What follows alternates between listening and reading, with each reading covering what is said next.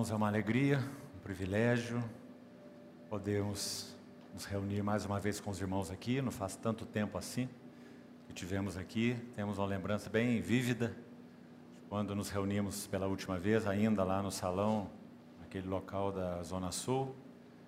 É sempre uma alegria, um privilégio poder cooperar com os irmãos na palavra do Senhor, com aquilo que o Senhor já tem feito entre os irmãos aqui. Vamos então abrir nossas Bíblias em Êxodo 19. Êxodo, capítulo 19.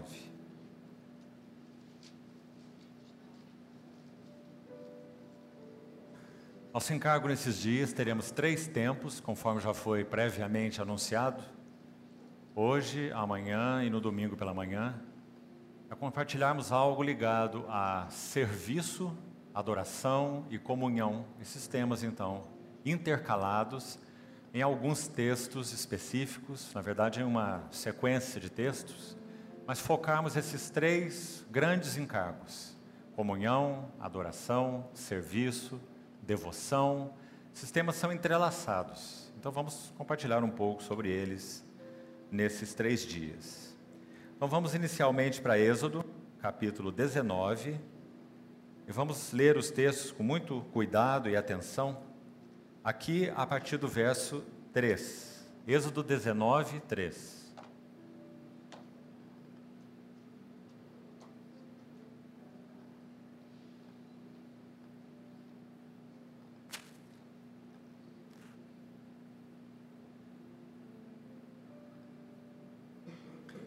Subiu Moisés a Deus e do monte o Senhor o chamou e lhe disse: Assim falarás à casa de Jacó e anunciarás aos filhos de Israel: Tendes visto o que fiz aos egípcios, como vos levei sobre asas de águias e vos cheguei a mim.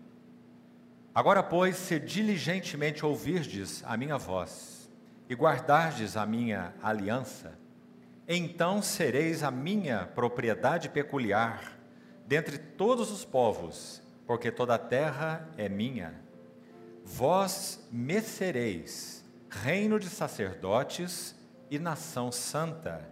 São estas as palavras que falarás aos filhos de Israel.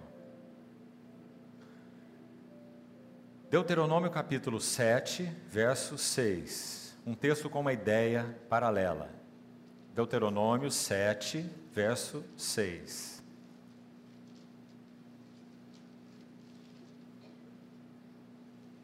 Porque tu és povo santo ou separado ao Senhor teu Deus. O Senhor teu Deus te escolheu para que lhe fosses o seu povo próprio de todos os povos que há sobre a terra. Vamos a dois textos, fomos a dois textos do Velho Testamento, Êxodo e Deuteronômio. Vamos a dois textos com a mesma mensagem no Novo Testamento. O primeiro em Tito, Epístola de Paulo a Tito. Capítulo 2, verso 14. Tito 2, 14.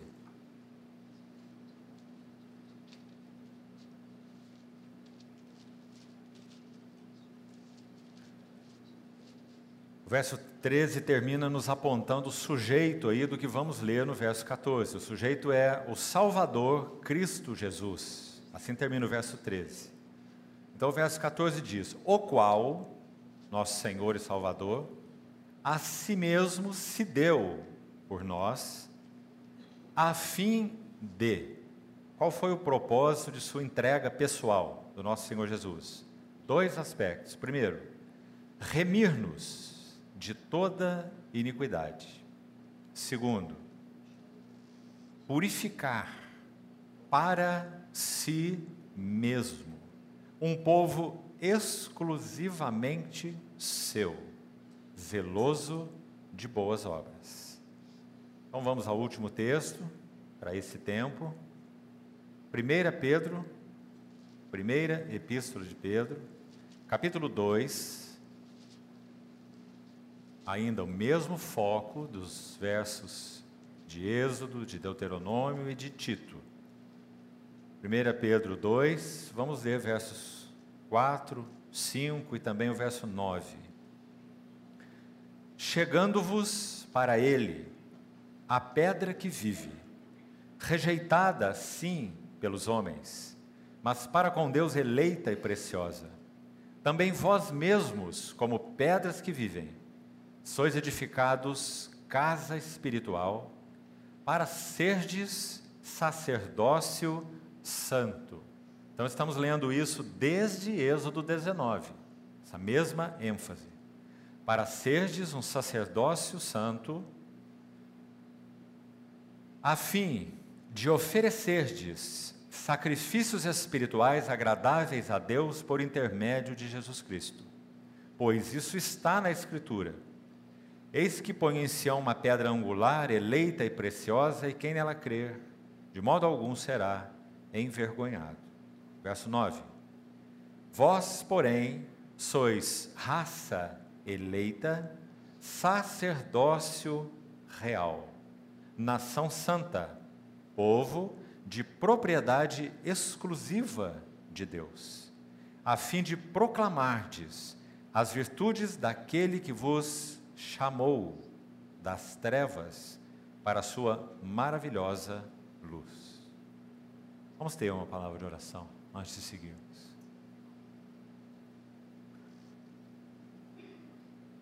Querido Pai Celestial, com gratidão, regozijo, expectativa, abrimos Tua palavra diante de nós. Suplicamos Tua provisão, Tua assistência, suplicamos que o Senhor mesmo venha superar nossas debilidades nessa noite, seja as debilidades do que fala ou dos que ouvem, para que o Senhor mesmo possa realizar teu trabalho, tua obra santa, bendita, em nós e entre nós. Confiamos a Ti tua palavra lida, te, suplicamos a iluminação do Espírito Santo. Fala aos nossos corações. Toma teu lugar de senhorio sobre esse tempo e não permita, Senhor, que o teu inimigo alcance qualquer vantagem sobre nós, roubando de nós tua palavra e aquilo que o Senhor quer falar aos nossos corações. Por isso te pedimos, cobre-nos com o teu nome vitorioso. Queremos assim, debaixo de tuas asas, ouvirmos tua palavra. Suplicamos-te, Senhor, no nome precioso do Senhor Jesus. Amém. Irmãos, vamos pensar um pouco, iremos seguir além dos quatro textos que lemos, mas vamos pensar um pouco sobre eles. Então, se você os tem aí ainda, pelo menos de memória, recordemos Êxodo 19, o que acabamos de ler. Êxodo 19, de 3 a 6. Ali há pelo menos duas ênfases de muita beleza e muito significado. Primeiro, para usarmos uma figura, nosso Senhor se compara a essa grande águia, pela primeira vez, mas não única. Se os irmãos se lembram do cântico de Moisés em Deuteronômio 32, também é feita uma alusão a essa águia que voeja sobre os seus filhotes. E essa figura é usada ali naquele lindo cântico de Moisés, em Deuteronômio 32, às margens da terra da promessa, onde ele não entrou, o povo entrou sob a liderança de Josué. Mas então ele anuncia aquele cântico maravilhoso, descrevendo a Deus assim, numa figura muito linda, porque quando a águia voeja sobre os filhotes, ela está como que fazendo um chamamento, digamos assim, para que eles alcem, voem e alcancem o motivo da sua geração, coloquemos assim. Foram gerados águia para viver vida de águia. Então, naquela figura de Deuteronômio, aí em Êxodo a mesma coisa, você vê, vos levei sobre asas de águias e vos cheguei a mim, está aí, Êxodo 19, 3. A ideia e a figura é muito bonita, porque quando aqueles filhotes de águia estão, segundo a visão da mamãe, na época de assumir o propósito para o qual foram criados, seu propósito de vida, vida de águia, então ela toma aquela atitude, creio que os irmãos já conhecem essa figura, de desforrar ou tirar a forragem do, de penas que ela colocou naquele ninho tão seguro, tão confortável, feito naquele penhasco inexpugnável, isento de serpentes, coisas assim, predadores, e ali bota seus ovos, choca sua ninhada, e no momento oportuno, segundo o instinto da mãe águia, ela tem que chamar, coloquemos assim numa figura, esses filhos para cumprirem sua plena vocação, porque são águias. Então ela voejando sobre eles, primeiro ela retira esse forro de penas do ninho, para que então aquele ninho enorme, com feito de gravetos, possa ser incômodo para as águiazinhas. Isso nos fala muito dos tratos de Deus conosco, para que avancemos espiritualmente. Nós somos filhos do Deus Altíssimo. Nós pertencemos ao nosso amado Senhor. O propósito eterno de Deus é que esse caráter santo do Senhor Jesus seja formado realmente em cada um de nós. Para que o nosso Senhor Jesus, segundo as palavras de Paulo explícitas em Colossenses, ele possa ter toda a primazia e também preeminência. Esse é o propósito de Deus. Não é a igreja em si mesma, está incluída a igreja, mas está incluída.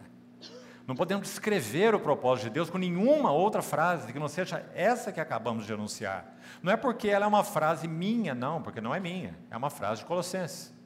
Todas as coisas foram feitas por intermédio dele, para ele, ele é o herdeiro de todas as coisas, nele tudo subsiste, por meio dele, por ele, para ele, são todas as coisas, para que ele tenha toda a primazia, Colossenses, Efésios 1:10 para que todas as coisas possam convergir nele.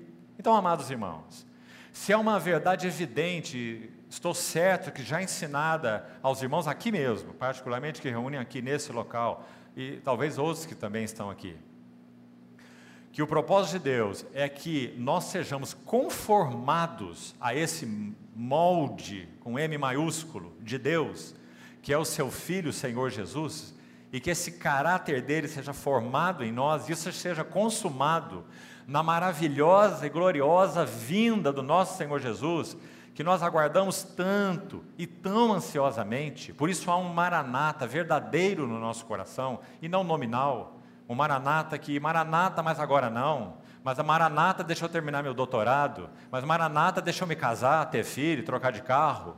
É? Mas um genuíno maranata vem Senhor Jesus. Então, se temos tido esse maranata no nosso coração, o que nós estamos pedindo é que nosso Senhor, por Sua graça, Ele dê um fecho nesse seu eterno e glorioso propósito. Aos que de antemão escolheu, também os predestinou para serem conformes à imagem do seu Filho, para que ele seja primogênito entre muitos irmãos, e assim ele obterá sua herança e terá primazia em todas as coisas. Então, se compreendemos assim, amados irmãos, voltando à figura, quando essa águia voeja sobre os seus filhotes e mexe no conforto, quem de nós não tem tido essa experiência? Acho que se não temos, podemos, podemos até questionar se nós realmente nascemos de novo. Porque esse é o método do Espírito Santo de trabalhar em nossas vidas. Ele sabe que nós gostamos de zonas de conforto. Ele sabe que nós nos acomodamos. Ele sabe que nós buscamos aqueles lugares onde Elim, com fontes de águas e palmeiras. Né? Então ele sabe como trabalhar em nós de jornada em jornada, como foi com o povo no deserto. Então aquela águia arranca essas penas. E antes daquele ninho maravilhoso, protegido, seguro, confortável, quentinho, que tinha aquela mãe que trazia comida no bico, bastava só olhar para cima e abrir a boca. Como é boa essa vida cristã, né?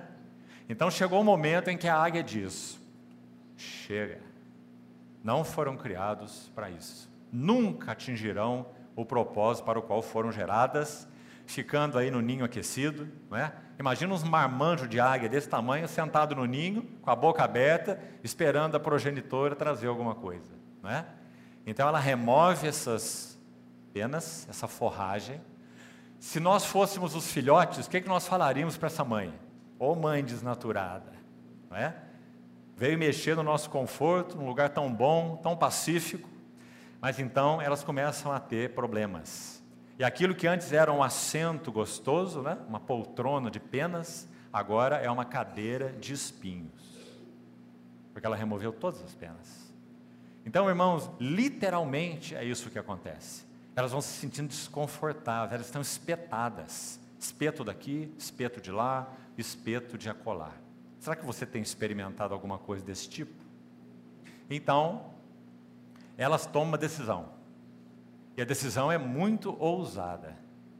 Digamos assim, que elas estão mais ou menos como o povo de Israel naquele momento no deserto, onde eles tinham mar vermelho na frente e faraó atrás. Não é? O que será que ia acontecer com esse povo? Para trás era o desastre, para frente também.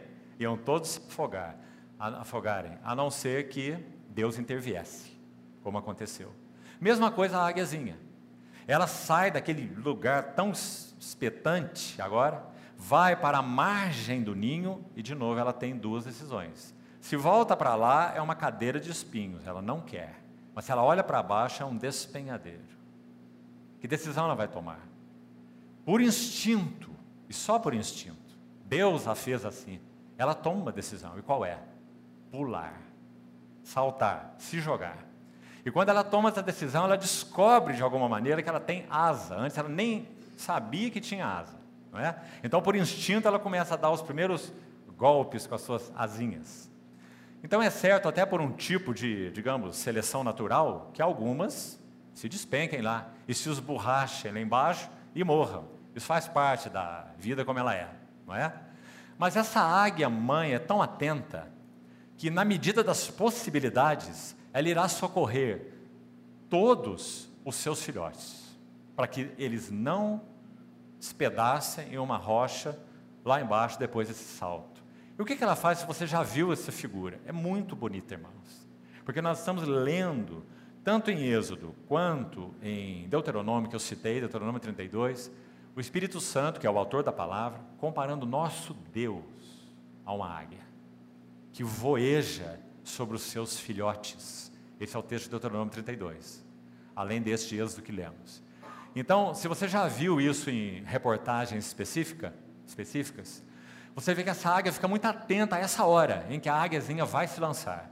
E ela voeja, é, ela está voejando sobre os seus filhotes, ela despertou a ninhada, é a palavra de Êxodo, e despertar a ninhada significa retirar o forro de penas. Desperta, põe os espetos para apertou a ninhada. Então ela está voejando e administrando. Vamos ver quem que vai ser o primeiro corajoso a pular desse ninho. E quando essa águia dá o salto, então ela vem administrar. E o que ela faz? Você já viu essa cena? Ela voa debaixo do filhote. O filhote desajeitado, que está voando ali com uma asa assim, não é? Sendo avião em ponto de cair. E essa águia então aterriza na altura do filhote e o ampara. E vai como que jogando o filhote para cima.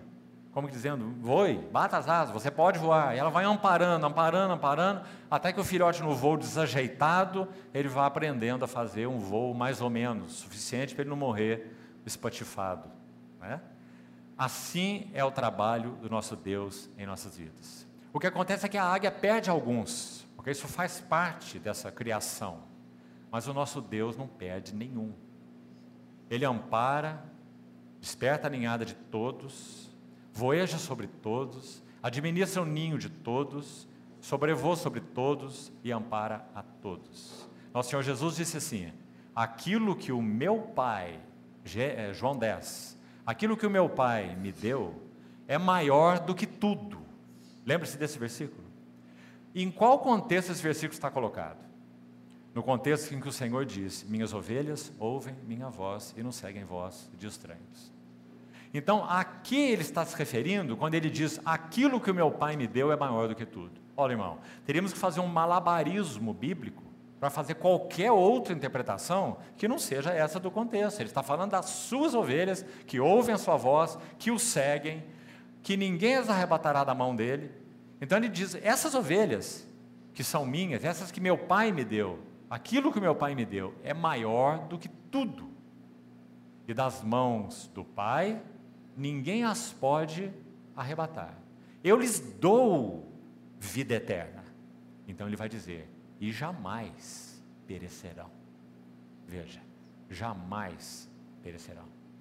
Assim essa águia, nosso Deus, administra sobre a sua ninhada. Agora, para quê? Dentro da linha do que dissemos que compartilharemos nesses dias, nós encontramos já aí em Êxodo o seguinte: Vós me sereis. Observe como é enfático aí esse possessivo, esse pronome aí, possessivo. Vós sereis para mim, me sereis um reino de sacerdotes e uma nação santa. Se ouvirdes a minha voz, então sereis a minha, de novo, propriedade peculiar dentre todos os povos. Então, amados irmãos, aí começa o assunto do sacerdócio. Veja, para você compreender melhor um pouquinho mais esse contexto maior, nos ajuda muito. Não tem nada aqui de tribo de Levi, nada. Não tem nada aqui de uma classe de sacerdotes, nada. Você sabe que tribo de Levi só vem a aparecer em Deuteronômio 32. 32. Quando o povo levanta o bezerro de ouro, lembra-se? Moisés desce do monte, quebra as tábuas, então faz aquela declaração: quem é do Senhor, posicione-se, não é? Aquele arraial em orgia, em idolatria. Esse Moisés morreu, faze-nos deuses que nos guiem, né? Foram as palavras do povo para Arão. Arão fez aquele bezerro.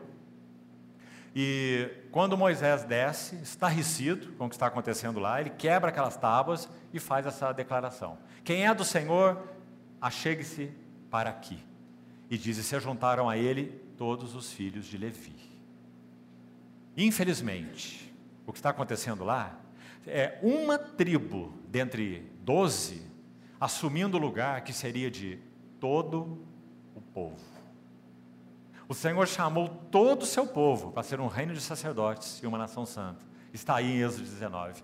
Porque eles falharam, eles não reconheceram o desejo do coração de Deus, eles não responderam ao chamado de Deus. Então, qual é a opção do Senhor? Ele age em nossas vidas com um rolo compressor, esse é o nosso Deus.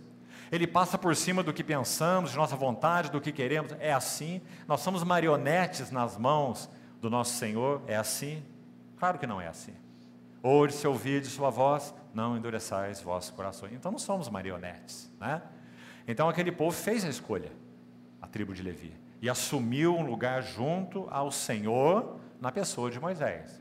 Porque ele diz: quem é do Senhor, não é quem é meu, quem é por mim, Moisés, mas quem é do Senhor, achegue-se para aqui. E se juntaram a ele todos os filhos de Levi. É o que está escrito em Êxodo 32. Então, um dozeavos, coloquemos assim, grosso modo, do povo assume a posição que era para todo o povo. Então, queridos irmãos, em Êxodo 19, nós não temos nenhuma tribo de Levi, nós temos um chamado para todo o povo do Senhor: Vós sereis para mim, mas se ouvirdes minha voz. Não é diferente nos tempos do Novo Testamento, da Nova Aliança ou da Era da Graça, chamemos assim, que nós vivemos. Como é hoje?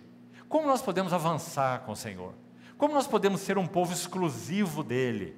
Vamos comentar agora mesmo os outros textos que lemos. Tito vai dizer isso que estou citando aqui. Como podemos? Qual é a chave?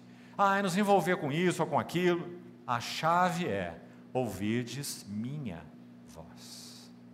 Nós somos um povo dependente de ouvirmos as palavras do nosso Senhor. Para quem iremos nós? Só tu tens as palavras de vida eterna. Amados irmãos, desde já, nós falaremos isso em, de outras formas nesses dias, até o último tempo que teremos. A grande necessidade, na minha leitura, me permita compartilhar com você isso, com liberdade. A grande necessidade que a igreja cristã tem hoje é uma renovação da devoção ao Senhor Jesus. Se essa devoção a Ele não for resgatada, nós não temos expectativa de que nada mais seja resgatado. Então esqueça em primeira instância as ênfases em obra, evangelismo, o que for. Porque essas coisas são pura, devem ser puramente um extravasar, uma consequência da paixão por Cristo. Quando Paulo diz: "Ai de mim se eu não pregar o evangelho", qual será aquela visão que ele tinha? Talvez pela falta do nosso entendimento, que não era o que ele tinha, nós pensamos num Deus de alguma maneira positivo, né? Eu era um fariseu e tinha lá um caminho todo equivocado. O Senhor, na sua graça, revelou a mim na estrada de Damasco, me chamou, me deu uma incumbência, né? Então agora, ai de mim, se eu não pregar o Evangelho. Ele está lá com um bastão de todo tamanho lá na sua mão para bater em mim se eu não pregar o Evangelho. O que Paulo está falando é de um fogo, ele está falando de um ardor. Há uma expressão de um dos evangelistas de séculos passados, em que ele orava assim ao Senhor, cada dia. Ele dizia assim: Senhor, dá-me uma alma, ou leve a minha alma. Fogo, ardor evangelístico. Por causa do quê? Sabe que estava fazendo uma barganha com Deus, se não ganhasse uma alma, então ele ia para o inferno? O que, que é isso? Ardor, fogo, zelo, gana, por aquilo que está no coração do Senhor. Senhor, de que vale minha vida se o Senhor, através de mim, não ganha almas? Esse é o fogo evangelístico. Então, Senhor, dá-me uma alma, ao menos nesse dia, ou leve a minha alma, pois eu serei inútil se isso não acontecer. Então, esse é Paulo também. Ai de mim se eu não pregar o Evangelho. Então, irmãos, será que temos compreendido assim nosso chamamento?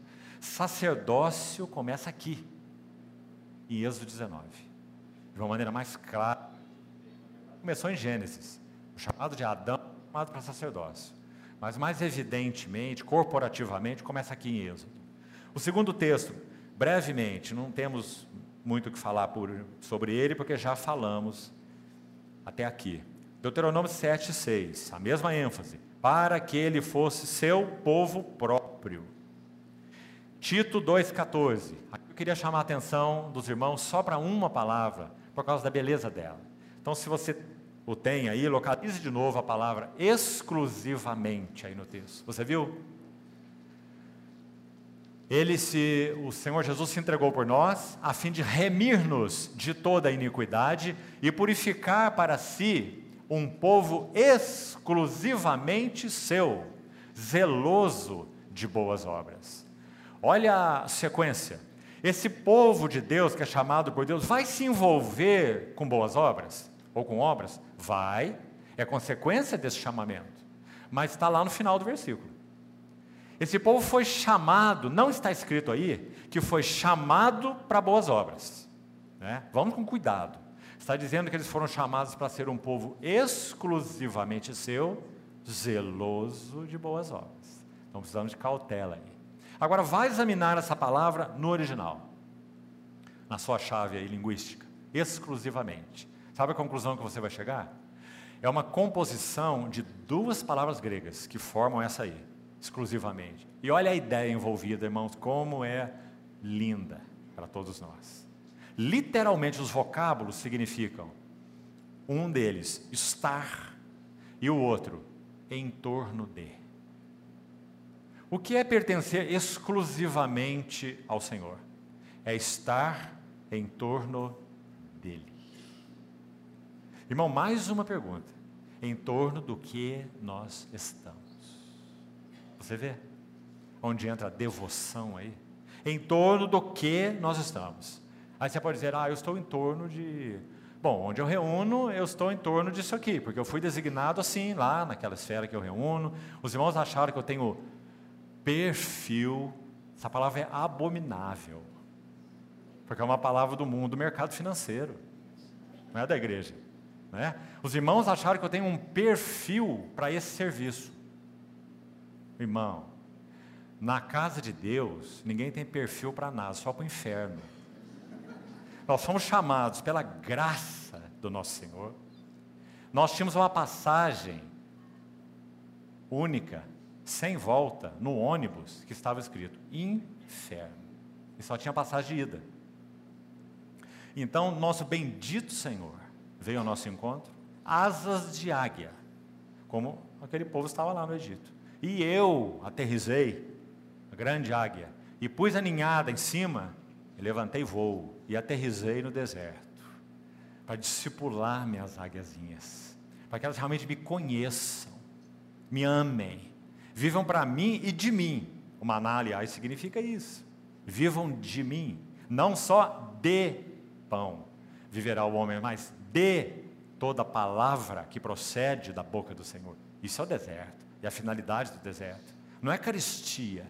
O Senhor não trata ninguém por caristia. O Senhor não tem prazer em sofrimento. Isso é uma doutrina que não é evangélica, teríamos chamá-la de outra coisa. Mas ele usa essas coisas para atingir o propósito viva de, viva de mim, viva de minha palavra. Eu sou tudo que você carece.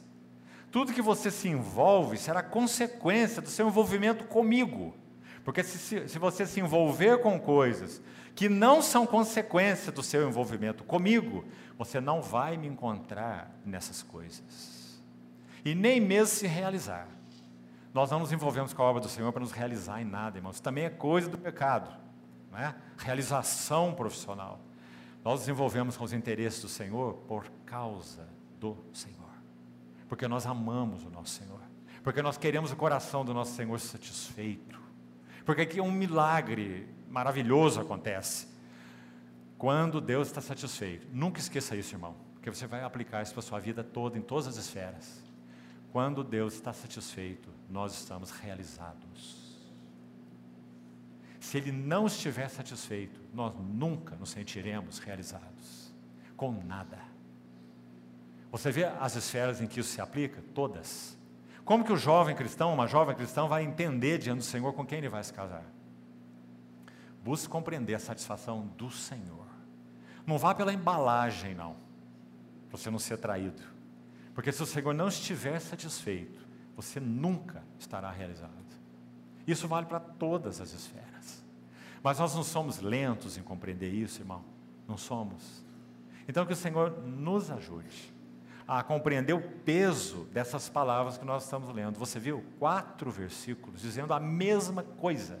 Meu, minha, exclusivamente meu, povo próprio, povo particular, um, um reino de sacerdote. Para que serve sacerdote? Servir a quem? Viver para quem? Viver de quem?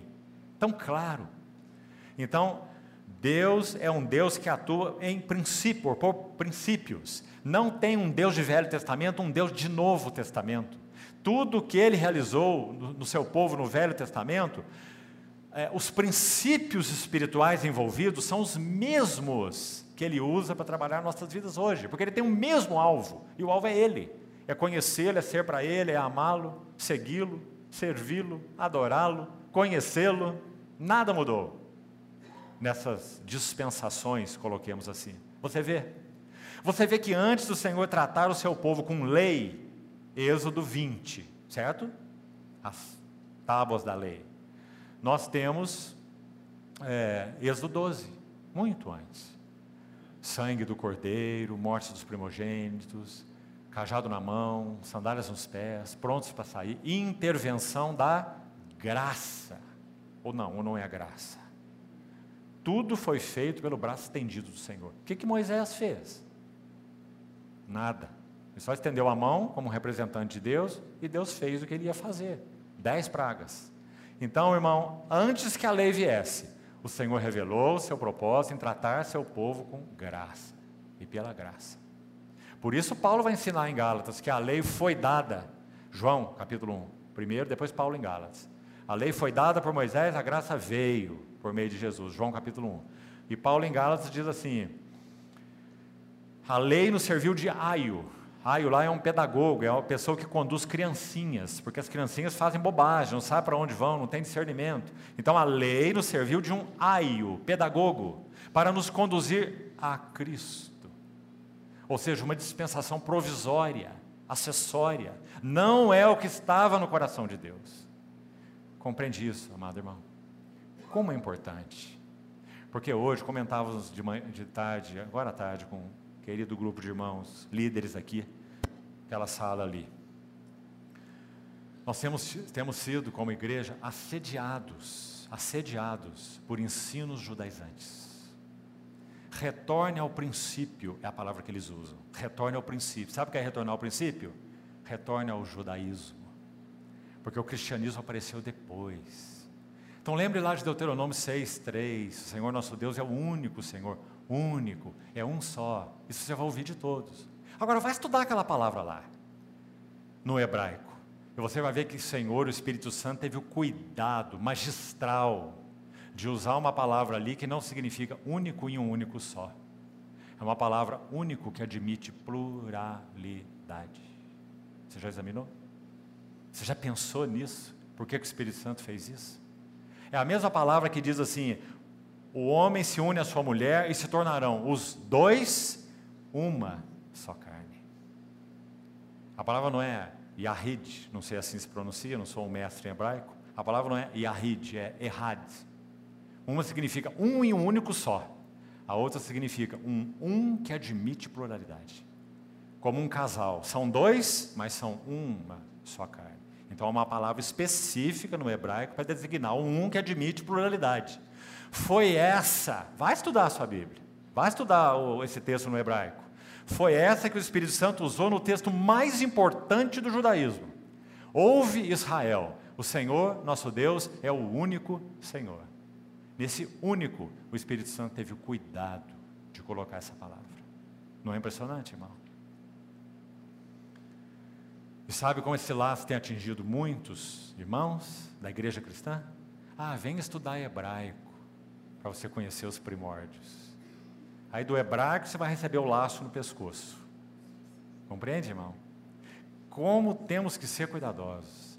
Literalmente se embrenhar nisso é sair da luz para sombras. Literalmente.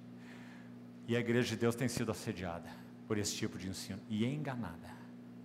Então, aí está a palavra exclusivamente. E para concluir aí, 1 Pedro 2, já lemos, verso 4, 5, 9, a mesma ideia. Para seres um sacerdócio santo, ele repete no verso 9, um sacerdócio real, né? Sacerdócio santo no verso 5, 1 Pedro 2, 5. Sacerdócio real no verso 9 desse mesmo capítulo. Então aí está essa ideia primária aí que eu gostaria de colocar como uma introdução para nós todos. Agora, por favor, abramos ainda mais um texto. Êxodo 25. Dois ou três versículos também, rapidamente aqui, para nos ajudar nesse, essa introdução necessária que temos que fazer. Aqui o Senhor dá ordens para a construção do tabernáculo. Você está vendo aí, Êxodo 25 começa essa história da construção do tabernáculo. A arca, o propiciatório, a mesa, candeeiro, enfim, tudo aí, todos os detalhes. Então é dito assim no verso 8: E me farão um santuário para que eu possa habitar, eu possa morar no meio deles. Olha o verso 21 aí mesmo, desse capítulo. Aqui narra o propiciatório, a tampa de ouro da arca, propiciatório, e diz assim: Porás o propiciatório em cima da arca, e dentro dela porás o testemunho que eu te darei. Ali virei a ti. E de cima do propiciatório, do meio dos querubins que estão sobre a arca do testemunho, veja, falarei contigo acerca de tudo que eu te ordenar, ordenar para os filhos de Israel. O que, é que nós queremos com esses versículos? Qual era, no contexto do Velho Testamento, o alvo do sacerdócio? Qual é o alvo do sacerdócio? Vós sereis para mim, propriedade peculiar, tudo que já compartilhamos. Mas qual é o alvo? Para que isso? O alvo do sacerdócio. Vamos pôr em uma frasezinha. É a gloriosa presença de Deus. Se o sacerdócio continuasse com toda a sua parafernália, toda bonitinha, fazendo isso, fazendo aquilo, sumo sacerdote, todos os trajes, não é? Mas a Shekinah não, não aprovesse a ela se colocar no meio do seu povo, particularmente ali, através do sacerdócio, sacerdócio inútil. O sacerdote não é um fim em si mesmo, muito bonito, muito paramentado, atrativo, não é? Por que, que você acha que há uma grande é, denominação no nosso país, que construiu um mega templo, não é? Em São Paulo, e colocou lá todo, entre aspas, serviço sacerdotal para funcionar, não é? Com todas aquela, aquelas paramentas, porque isso é extremamente atrativo para os sentidos, para a vista, não é? É um impacto para os sentidos. A dispensação do Velho Testamento, irmãos, era uma dispensação de jardim da infância onde você tem que usar o chocalinho, o quadradinho, o triângulozinho, o brinquedinho de montar, para as crianças aprenderem a abstrair. O Velho Testamento é um jardim de infância. Sairmos da luz do Novo Testamento e voltarmos para o Velho Testamento é voltar a brincar em chiqueirinho de criança. Compreende, irmão? Literalmente. Que o Senhor guarde os nossos corações e compreendamos qual é o propósito do seu chamamento. Então, o alvo do sacerdócio, repetindo aí, é a presença de Deus. Amados irmãos, mais uma pergunta. Para que sejamos bem aplicados e práticos no que iremos compartilhar todos esses dias. A presença de Deus tem sido uma realidade em nossas vidas pessoais, em nossa vida familiar e na vida, primeiro, relacional da igreja. Não vamos falar de reunião ainda não a vida fora da reunião, a vida relacional da igreja e as reuniões, presença do Senhor. Sabe, irmão, ouça aqui um pouco desses cabelos brancos falando. Muitas vezes eu já vi, e continuo vendo, pela graça do Senhor, a presença real, não é estardalhaço, não é barulhada, não é nada que possa imitar a presença do Senhor. Pelo contrário, a presença do Senhor com muita sobriedade, verdadeira presença do Senhor no meio do seu povo reunido, realiza muitas vezes mais na vida das pessoas que estão ali experimentando esse toque nas abas das suas vestes, ou a real presença do Senhor junto ao seu povo. Esse é o alvo do sacerdócio, como estamos vendo até aqui. Cinco minutos dessa presença viva, real, que nós podemos dizer, tocamos ainda que nas orlas de suas vestes. Realiza, tem poder de realizar mais nos nossos corações do que cinco anos de estudo bíblico. E o Senhor tem me dado, por sua graça, a oportunidade de ver bastante disso. Graças ao Senhor e louvado seja o seu nome. Nós precisamos recuperar a presença do Senhor no meio de nós presença do Senhor nos cânticos, na adoração, no partir do pão, nos nossos relacionamentos, no ministério da palavra. Igreja não é seminário. Se seminário resolvesse o assunto do testemunho do Senhor, não precisa. Vamos todo mundo para o seminário e o Senhor terá o seu testemunho. Compreende, irmão, o que eu quero dizer? A palavra do Senhor, sim, é central entre nós mas nós precisamos ver Cristo, tocar Cristo, conhecer Cristo por meio da Sua palavra. Irmãos, nós vivemos numa geração intelectualizada.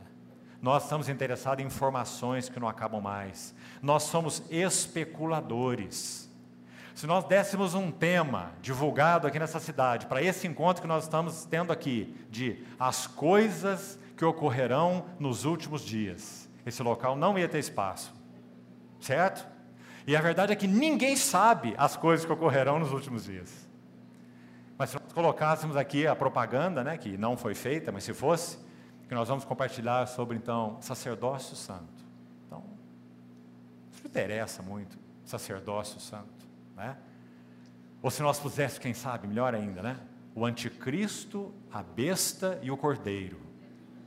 Então nós teríamos gente saindo pela porta, não é? Você percebe, irmão? Porque nós somos especuladores. Agora, mais uma pergunta. Eu acho que você já tem lido bastante sobre essas coisas. Acho que eu posso afirmar que sim. Andou circulando muita especulação por aí, várias vezes, nesses últimos dois anos principalmente, de tudo quanto é jeito que você imaginar. É áudio que vem para cá, vídeo que vai para lá, especulando um monte de coisa, não é?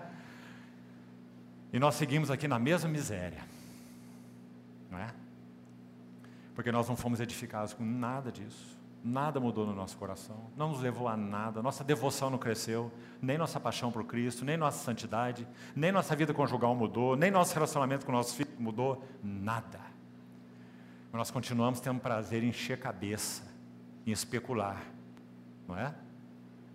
E assim nós somos por natureza. Se o Espírito do Senhor não encontrar em nós lugar de arrependimento, para onde nós vamos?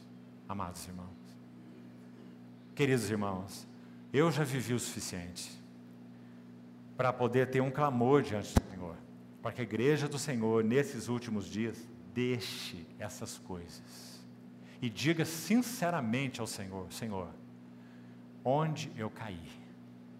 É a exortação de Apocalipse 2, lembra? Lembra-te, pois, de onde caíste. E esse onde caíste pode não ser pecado. Aliás, no caso dos Efésios, não era pecado. Era o quê? Perda do melhor proton, é a palavra lá, que não é primeiro no sentido cronológico, é primeiro no sentido de primazia. Então tenho contra ti que abandonaste a primazia, o melhor do teu amor por mim. E outras coisas ocuparam o lugar. Agora você continua discernente. Se vier um falso apóstolo e se colocar no meio de você, vocês, Efésios, vocês vão poder dizer: é falso. Isso está escrito lá, irmão, em Apocalipse. Provastes os falsos apóstolos e os achastes mentirosos.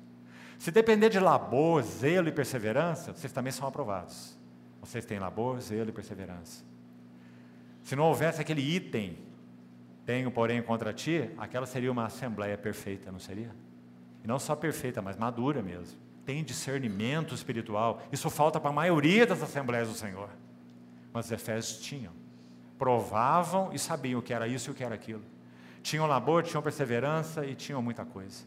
Mas perderam a primazia do amor. Em outras palavras, não havia mais devoção. Nós somos devotos a quê? com o que estamos envolvidos. Porque nossa obra, ou essa obra que nós desenvolvemos, mesmo sendo, digamos, do Senhor, algo que toca o Senhor e toca os interesses do Senhor, por que é infrutífera? Você já fez essa pergunta, amado irmão? Quero ilustrar de novo para ser bem aplicado. Um servo do Senhor que todos aqui que conhecem, mesmo que sejam de nome, ele já partiu do Senhor há um bom tempo, respeitam, porque foi um profeta de Deus do século passado. Se chama Theodore Austin Sparks. Sabe o que ele disse? Um determinado tempo da sua vida, ele se trancou no seu escritório, disse assim para sua esposa: Meu bem, não me leve nem comida nem água, e não me interrompa por nada. Eu vou entrar no meu escritório, trancar a porta e eu não saio de lá, enquanto o Senhor não me deixar claro no meu coração por que meu serviço a Ele é tão infrutífero. E sabe o que ele chama de serviço infrutífero? Isso vai nos ajudar também. Quando ele disse isso, ele já era um mestre da palavra. Ele aprendeu aos pés de Campbell Morgan. Já ouviu falar dele? É chamado o príncipe dos pregadores expositivos. Digamos, ele foi mentor, professor de, de Austin Sparks. Veja bem, quando ele disse que o seu ministério era infrutífero, ele mesmo diz: Eu podia pregar sobre todos os livros da Bíblia, de Gênesis a Apocalipse, sem nenhum esboço. Dizendo qual era a carga principal, qual era o assunto central, qual era o significado do ensino de Deus nos 66 livros. Você pode fazer isso? É isso que Austin Sparks chamou de ministério infrutífero. Então ele entrou no seu escritório e se fechou. E sabe qual foi a conclusão, para resumir? Ele estava lendo Romanos, um livro que ele conhecia de cor, ele foi um mestre sobre Romanos. Há comentários dele parciais sobre esse livro maravilhosos, assim como há sobre Hebreus e outros livros. Então ele disse que naquele trancado no seu escritório, ele chegou a Romanos 6,6, que diz assim: sabendo isso, sabendo isso foi crucificado com ele o nosso velho homem. E sabe o que o Senhor falou ao coração de Austin Sparks? Você está procurando fazer minha obra na energia da tua carne. Teu intelecto, teus recursos, tua capacidade, tua oratória, tua inteligência, teus recursos. Aí seguindo Romanos 6, você vai a Romanos 7. Sabe o que está escrito lá? para que sirvamos não na caducidade da letra. Isso, segundo ele disse, ele tinha muito. Caducidade da letra, mas em novidade de espírito. Então, amados irmãos, quando nós iremos chegar a essa experiência nas nossas vidas pessoais? Será que nós temos também buscado servir ao Senhor na energia da carne? Nós temos maneira de medir isso. Tem sido pesado para você? Tem sido enfadonho? Você se sente numa terra seca? Você sente que nenhum fruto é produzido? Você permanece o mesmo e as pessoas às quais, às quais você serve também permanecem as mesmas? Então esse é serviço infrutífero. E qual é a causa do serviço infrutífero? perda de devoção, de uma relação íntima, sólida, Senhor Jesus. Então, esse é o alvo do sacerdócio, presença de Deus. Para completar isso, vire aí algumas páginas para Êxodo 29, um pouquinho à frente. Gostaria que nós víssemos juntos também esse lindo texto. 29.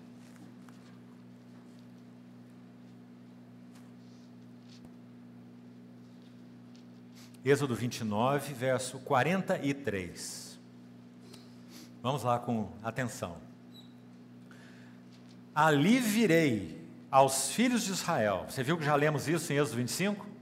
Ele falou do propiciatório e disse: Ali virei, presença do Senhor. Ali virei, falarei contigo a respeito de toda a minha mente, meus pensamentos para com o meu povo, né? Mesma ênfase aqui ali virei aos filhos de Israel. Agora, veja essas palavras. Para quê? Para que que a presença de Deus seria dada ao seu povo? Esse versículo diz que é pra, para que por minha glória sejam santificados. Eu me lembro, irmão, e hoje ainda lembrei isso na comunhão com os líderes daqui, nessa tarde que já citei. Os irmãos se reuniam naquele local da Zona Sul, tinha uma placa bonita lá atrás, escrito o quê? santidade. Como nós podemos ser santificados? O que, que você está lendo aí? Para que por minha glória sejam santificados. Você vê que nós não podemos desconectar santidade como se fosse uma coisa em si. Nós só podemos ser santificados e viver em santidade se nós estamos tocando a glória de Deus. A glória de Deus na face de Cristo se nos reunimos interessados nele, focados nele, nos reunimos para ele, nos relacionamos por ele, ele, ele, ele. Devoção, centralidade de Cristo. Essa é uma, uma frase muito bonita e muito sóbria, muito cheia, muito cheia de significado. Mas cuidado, irmão, para que ela não se transforme em uma fraseologia entre nós. Compreende? Nós cremos na centralidade de Cristo, nós pregamos centralidade de Cristo, nós nos reunimos na centralidade de Cristo, mas são só palavras, porque muita coisa tem enchido nossas vidas, nossos relacionamentos e nossas reuniões. Então é só uma fraseologia. Agora eu queria mostrar uma coisa para os irmãos aqui, já que estamos falando sobre isso. Por favor, abra o livro de Oséias. Esse relacionar, esse reunir, esse cultuar, que realmente não é na centralidade de Cristo. Você quer ver quão solene é isso? E como isso é possível? Abra, por favor. Logo depois de Daniel, você vai ter o profeta Oséias. Oséias capítulo 8, verso 13. Irmão, sabe que esse verso aqui é um, é um esbofetear no nosso rosto. Um esbofetear muito gracioso, porque é assim que o Senhor faz. Cuidadoso, zeloso, amoroso mas realmente esbofeteia a nossa face. Vamos ler esse versículo. Oséias 8, 13.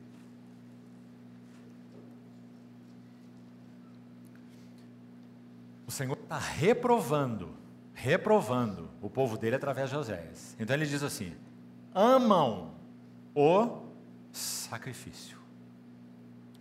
Por isso sacrificam. Nos tempos do Velho Testamento, sacrificar ao Senhor era prestar culto a Ele. Como que se cultua o Senhor? Oferecendo sacrifício, no tempo do Velho Testamento. Está claro isso? Então, a ênfase desse versículo é culto. Então, nós queremos transportar para a realidade da nova aliança. Nós, quando nos reunimos para prestar culto ao Senhor. Aliás, Pedro diz assim: Vós também, com pedras que vivem, lemos lá, sois edificados uma casa, casa espiritual, para serdes o quê? Um sacerdócio santo, para fazer o quê? oferecerdes a Deus sacrifícios. Viu a palavra lá em Pedro? Só que são sacrifícios espirituais, não é? Agradáveis a Deus por meio de Jesus Cristo. Um deles é louvor e adoração. Hebreus 13 diz: Por meio de Jesus, pois ofereçamos sempre a Deus sacrifícios de louvor, que é fruto dos lábios que confessam o seu nome. Né? Então estamos vendo isso aí bem, espero eu, num ambiente espiritual. Então estamos fazendo o transporte para nós. Por que, que esse povo cultuava? Por que, que esse povo adorava, louvava, cultuava o Senhor, oferecia sacrifício?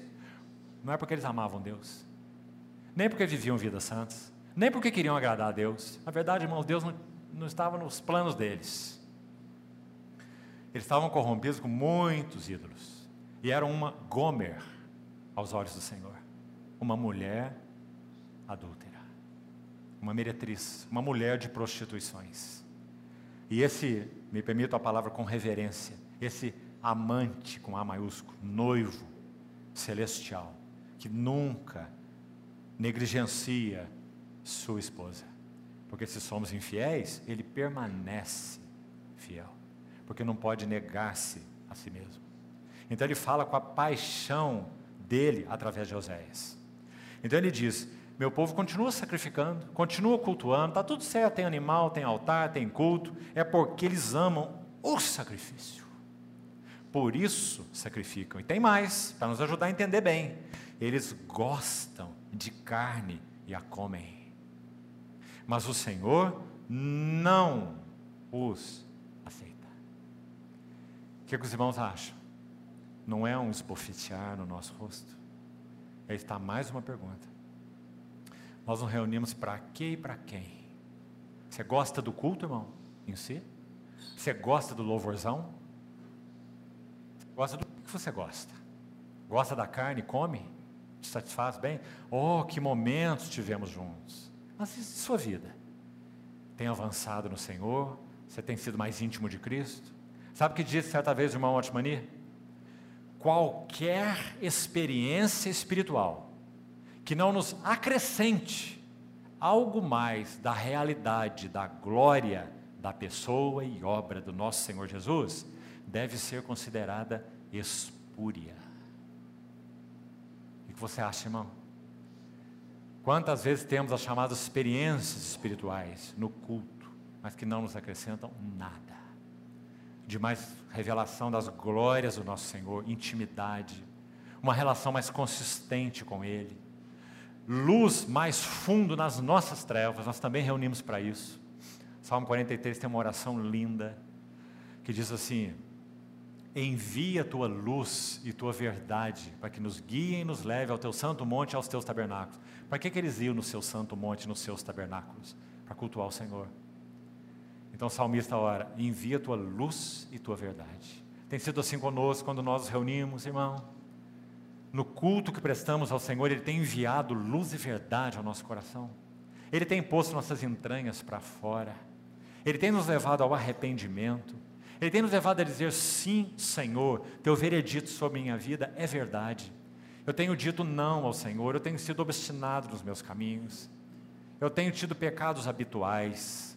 Eu tenho tido relacionamentos inadequados. Eu tenho tido um coração dividido. Percebe, irmão? Se o culto não lança luz em nossas vidas, nós não seremos conduzidos aos seus tabernáculos. E sabe como o verso do Salmo 43 conclui? Então irei ao altar de Deus, de Deus que é minha grande alegria. Não teremos nem alegria. Teremos uma alegria espúria, para usar as palavras de Watchmani. Aqui foi uma efervescência, mas acabou logo ali na porta, ou então lá na porta do carro. Compreendeu? Não tem alegria duradoura. Porque nós não tocamos realmente a glória, a presença do nosso Senhor. A sua luz não invadiu nossas almas. Nós não fomos levados a arrependimento. Nós não fomos confrontados. Nós viemos para ouvir cantiga de ninar, como nosso Senhor repreendeu aquela geração, você lembra? Parecem meninos que dizem: toca essa música para nós dançarmos. Amado irmão, que tempos nós vivemos nós também estávamos nos lembrando hoje. Há poucos meses atrás, nós tivemos um tempo de encontro cristão aqui em Contagem com os irmãos ali, uma um encontro, uma conferência, como é chamado. E o testemunho que temos ouvido, tanto da aqueles irmãos ali naquele tempo, presença do Senhor. E reuniram para quê? Reuniram para ouvir as palavras do Senhor. Sabe o que um profeta diz? E talvez essa profecia tenha muito a ver com o nosso tempo. Eu enviarei um tempo em que haverá sede não de pão e é, sede não, fome não de pão e sede não de água, mas de ouvir as palavras do Senhor. Se essa profecia se refere especificamente ao nosso tempo, eu não sei te dizer, talvez não. Mas sem dúvida, esse é o tempo que nós vivemos. Graças ao Senhor por isso. Tanta sequidão, tanta frustração, tanto extravio, tanta falta de mudança, tanto cansaço espiritual. Nada muda, nossa vida não muda, o casamento não muda, os relacionamentos não mudam, as reuniões não mudam, o serviço não acrescenta nada, quase nada a ninguém. Nós estamos chegando ao fim, irmãos, e um fim bendito diante do Senhor. A dizer, Senhor, tem misericórdia de nós. Passa as coisas pelo crivo. Irmãos, nós que somos líderes em particular, na casa de Deus, ovelhas de frente, seria a melhor expressão, né? Já que pastor só tem um, então somos ovelhas de frente, no rebanho. São os principais, somos os principais responsáveis de ir diante do Senhor e dizer: Senhor, passa tudo pelo fogo. O culto, reunir, o louvor, a música, a pregação, o serviço, tudo. Aquilo que o Senhor disseram para para nós, nós vamos parar agora. Um grupo de irmãos na, em Londres, há algumas umas décadas atrás, entendeu diante do Senhor que eles estavam se movendo na inércia, só na inércia, compreendeu? Aquela força de atrito foi rompida, pôs o carro em movimento, então agora está fácil, continua empurrando o bonde, o carro. E eles ousaram diante do Senhor por sequidão no coração. Dentre eles estava Lance Lambert, um irmão muito conhecido por nós, que também já partiu para o Senhor. Ele estava lá viveu toda essa experiência. Sabe o que eles ousaram fazer? Uma pequena assembleia em Londres. Eles pararam com tudo o que eles estavam fazendo, em termos de atividades cristãs, menos com uma coisa: partir do pão. E reuniram alguns meses apenas para partir o pão e adorar o Senhor. E buscar a direção do Senhor sobre o que estava acontecendo com eles. Por que esse fracasso? Por que essa falta de testemunho? Por que essa, essa coisa infrutífera? A falta de vigor, de testemunho vigoroso do nome do Senhor. Agora, o que nós normalmente fazemos? Não, não podemos parar nada, temos que seguir, porque afinal de contas, não é, não é assim, amado irmão? Então, que o Senhor nos dê ousadia, de se necessário, para que o Senhor nos renove, nós pararmos com tudo e dizer: Senhor, não estamos interessados em nada, porque o que é a obra do Senhor? É a obra do Senhor. Então, Senhor, nos ajuda, Senhor, nos repreende, Senhor, fala ao nosso coração, Senhor, corrige-nos, Senhor, queremos ouvir Sua voz. Eu gostaria daqui mais alguns minutos, não, não vamos poder seguir muito mais. Eu gostaria de ler um texto com os irmãos, vamos terminar com ele, agora não, daqui a pouco. De um servo do Senhor, também do século passado, que fala sobre comunhão idealizada. E o que ele tem a dizer sobre comunhão idealizada? Sabe por que vamos ler esse texto? Muitos na igreja do Senhor nos nossos dias, não é diferente em Belo Horizonte, que eu sei, mas então em outros lugares tem ocorrido também isso. Muitos irmãos têm perguntado: qual é a comunhão ideal? Ou digamos o que é comunhão. E aí, irmãos, experiências de todo tipo aparecem, porque a mente humana é muito frutífera, né? E a capacidade de estabelecer normas, parâmetros, regras e o acho e não acho é imensa. Todos, todos os elementos exteriores, nada orgânico. Nada que flui de dentro para fora, nada que é resultado do trabalho da cruz, nada que flui de uma invasão da luz de Deus no nosso coração. Não, isso não, não é levado em conta. É apenas qual é o método, qual é a melhor forma. Isso tem um nome: pragmatismo. Irmão, no meu entendimento, essa palavra devia ter mais um A depois do G. Pragmatismo é um pragmatismo na vida da igreja. É uma praga. Porque nós tendemos a imitar modelos. Isso aqui melhor funciona assim, ou assim, ou assado. Lá se faz assim. Em Êxodo nós temos duas figuras conflitantes tremendas: zerro de ouro e candeeiro de ouro. Eu sei, irmão, que estou falando muita coisa essa noite. Estou certo que nós estamos em torno de um tema só, mas que eu estou falando muita coisa. Então tenha misericórdia de mim e recolha essas sementes no teu saquinho para chegar em casa, se semear na tua horta de oração e meditar diante do Senhor. Nessas palavras todas. Então vou te colocar mais isso. Quando é, quando nós perguntamos sobre essa comunhão idealizada, nós temos no livro de Êxodo duas figuras: o bezerro de ouro e o candeeiro de ouro. Muito interessante, porque as duas se confrontam. Ouro na Bíblia, na tipologia, tem a ver com a glória de Deus. Por isso a arca de ouro, revestido, corpo expiatório de ouro. Ouro fala da glória de Deus, tem a ver com a vida, com a natureza, com a glória de Deus. Muito claramente. O bezerro era de ouro, certo? Isso significa imitação. Ou será que o bezerro de ouro tinha a glória de Deus? Tinha a natureza de Deus? Falava de Deus? Então é uma imitação. A arma mestra do inimigo, na verdade, não é nos enganar, estritamente falando, é imitar aquilo que é realmente espiritual. Imitação é sua obra mestra, é sua armadilha mestra. Então, vamos pensar um pouquinho rapidamente. Como que o bezerro de ouro molde, forma. Então, para você ter um testemunho vigoroso transporte aquele molde lá daquele grupo que experimentou isso ou aquilo, que está vivendo isso ou aquilo, vá lá aprender como é.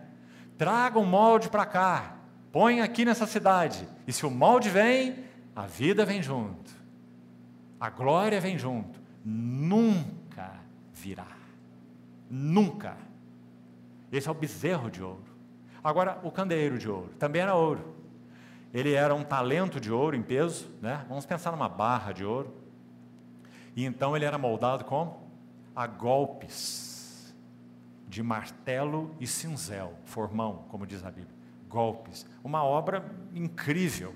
Sete hastes, um corpo único, não é? Uma obra de mestres. Êxodo diz que o Senhor encheu de sabedoria aqueles artesãos para fazer essa obra, o candeeiro de ouro. Você viu a diferença? Um é forma, é imitação, é molde, é pragmatismo, é acho que, acho que não, acho que não, não é? O outro são golpes de martelo e de cinzel. O que isso significa? O Espírito Santo tem tido lugar para dar seus golpes de martelo e cinzel em nossas vidas. Isso se chama trabalho da cruz. Nós temos nos submetido àquilo que o Senhor tem usado nas nossas vidas, seja pobreza, seja riqueza, seja fome, seja abundância. Filipenses 4. Seja doença, seja saúde. Compreende, irmão? Nós temos submetido ao trabalho do martelo e do cinzel, senão não há candeeiro, porque não tem forma onde esse testemunho possa ser produzido. Então, acho que temos que reconsiderar essas coisas. Agora, então, vamos partindo para concluirmos por hoje. Eu gostaria, vou começar hoje, então, apenas começar. Seis elementos. Gostaria, com a ajuda do Senhor, com reverência, humildade, pedindo e contando com a ajuda do Senhor, seis elementos. E hoje só vamos falar de um, porque usamos todo esse tempo para essa introdução. Só um hoje seis elementos do nosso sacerdócio, ou do nosso serviço cristão. Não dá para colocá-los em ordem de importância. Você vai ver que não. Então, o número um, na verdade, não está aí por ordem de importância. Nós temos que dar um valor tremendo aos seis, e nós vamos descobrir por quê. Agora, esse que está colocado aqui como número um, que vamos falar um pouquinho dele, é porque, em termos, digamos, de experiência espiritual, não em termos de valor espiritual, ouça bem, não valor, peso espiritual, não, mas em termos de experiência espiritual, esse primeiro tem que vir primeiro. Então, vamos lá. Antes de citar qual é esse primeiro e nominá-lo, eu queria ler um, uns textos com os irmãos. Vamos ao livro dos Salmos. E vamos ler os versículos primeiro, depois damos o nome, esse primeiro elemento do, do serviço cristão ou do sacerdócio. Se nós temos buscado diante do Senhor a restauração desse sacerdócio. E graças a Deus, eu posso dizer, sem sombra de dúvida, que os irmãos aqui têm buscado a restauração dessas realidades, desse verdadeiro serviço, esse verdadeiro sacerdócio. Graças ao Senhor por isso. Então, Salmo 27, primeiro. Salmo 27, 4. Vamos a uma sequência de versículos. Inicialmente, todos dos Salmos. Salmo 27, 4. Uma coisa eu peço. Acho que está aqui mais uma bofetada que nós levamos. Porque, irmãos, nós temos tantos desejos. Acho que você conhece um servo do Senhor chamado Agostinho o filho da Mônica, a serva tão devota do Senhor, que cooperou de formas distintas para que esse Agostinho depravado chegasse a conhecer o Senhor. Ele chega a dizer assim: Eu teria que conhecer o Senhor. Eu bebi a palavra de Deus misturada com leite materno. Esse foi o testemunho de Agostinho sobre sua mãe. Então, ele escreve assim: ele diz assim: a medida do nosso amor por Cristo, uma coisa eu peço ao Senhor, uma coisa. Então ele diz: a medida do nosso amor por Cristo, nossa devoção a Ele, pode ser medido assim. Imagine que o Senhor se apresente a você hoje, por exemplo, em uma visão. Você tenha uma experiência mística com o Senhor. Ele diga assim para você: Eu quero te conceder agora, instantaneamente, já, tudo o que o teu coração mais anela. Pode ser uma coisa só, pode ser duas, pode ser três, pode ser quatro, não importa. Eu quero te conceder tudo já. Me diga quais são. Com uma única condição para que eu te conceda. Tudo que você mais quer e mais tem pedido. E a condição é: eu te concederei todo, eu te concederei todas essas coisas e você nunca mais verá o meu rosto. Então Agostinho diz assim: veja o que ele diz. O tremor que nós sentimos em nosso coração diante dessa sugestão do Senhor é a exata medida do nosso amor por Ele. Não é precioso, irmão? Então Davi vai nos dizer o que? Na mesma linha. Uma coisa eu peço ao Senhor. Não só peço, mas eu buscarei. Nós temos buscado, amado irmão. E o que é? Agora ele vai usar duas palavras, por isso escolhemos esse versículo, que tem sido, querido irmão, desconhecidas da nossa geração. Nossa geração é de aperte o botão e você terá. Essa é a nossa geração. Quer café? Aperta o botão. Quer dinheiro? Aperta outro botão. Não é? A geração do instantâneo. Agora a obra de Deus não tem nada de instantânea. A única coisa instantânea para o cristão é o novo nascimento. Quando nós viemos das trevas para a luz. O resto tudo é processual. Então, aí estão as duas palavras. Uma coisa peço ao Senhor e a buscarei, que eu possa morar. Irmão, Davi não era sacerdote e ele não podia entrar na casa de Deus do Velho Testamento, nem pensar. Ele era rei. Uzias entrou lá, os irmãos lembram o que aconteceu com Uzias.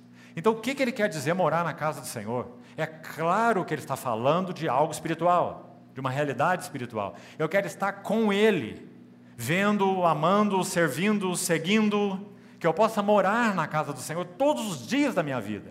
E agora ele vai colocar as duas palavras que eu disse, que nós não sabemos mais o que elas significam. A primeira é para contemplar a beleza do Senhor contemplar a beleza do Senhor. Irmão e irmã, você tem gasto tempo para contemplar a beleza do Senhor ou você está ocupado demais na obra do Senhor? Quem sabe você já perdeu a Deus na obra de Deus. Compreende o que eu quero dizer? Contemplar a beleza do Senhor, porque tudo mais vai ser consequência disso. paixão, devoção, santidade, zelo, obras, tudo. Contemplar a beleza do Senhor. E a outra palavra, meditar. Você acha que nós vivemos numa geração que sabe meditar? O que, que você acha? Não. São duas artes perdidas: contemplar e meditar.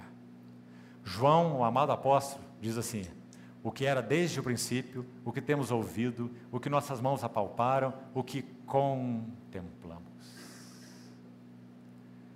O Verbo da vida, a vida se manifestou. Amados irmãos, nós precisamos voltar à contemplação de Cristo. Cristo na Escritura, Cristo na adoração, Cristo nos cânticos, Cristo no ensino da palavra, Cristo, Cristo, Cristo. Isso não é ociosidade, não, irmão. Isso é uma maior atividade, porque é dela que fluem todas as outras esferas. Contemplar, meditar. Olha o Salmo 34, verso 5.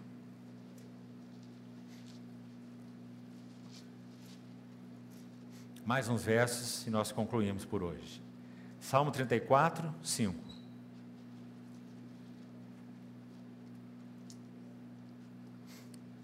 Contemplai-o, mais uma vez. E olha que bonito a consequência, que precioso. E sereis cheios de luz.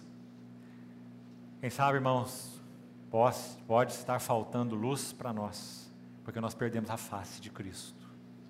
Contemplai-o, sereis iluminados. E os vossos rostos jamais sofrerão vergonha ou vexame. Mais um versículo. Salmo 123, 2. 123, verso 2.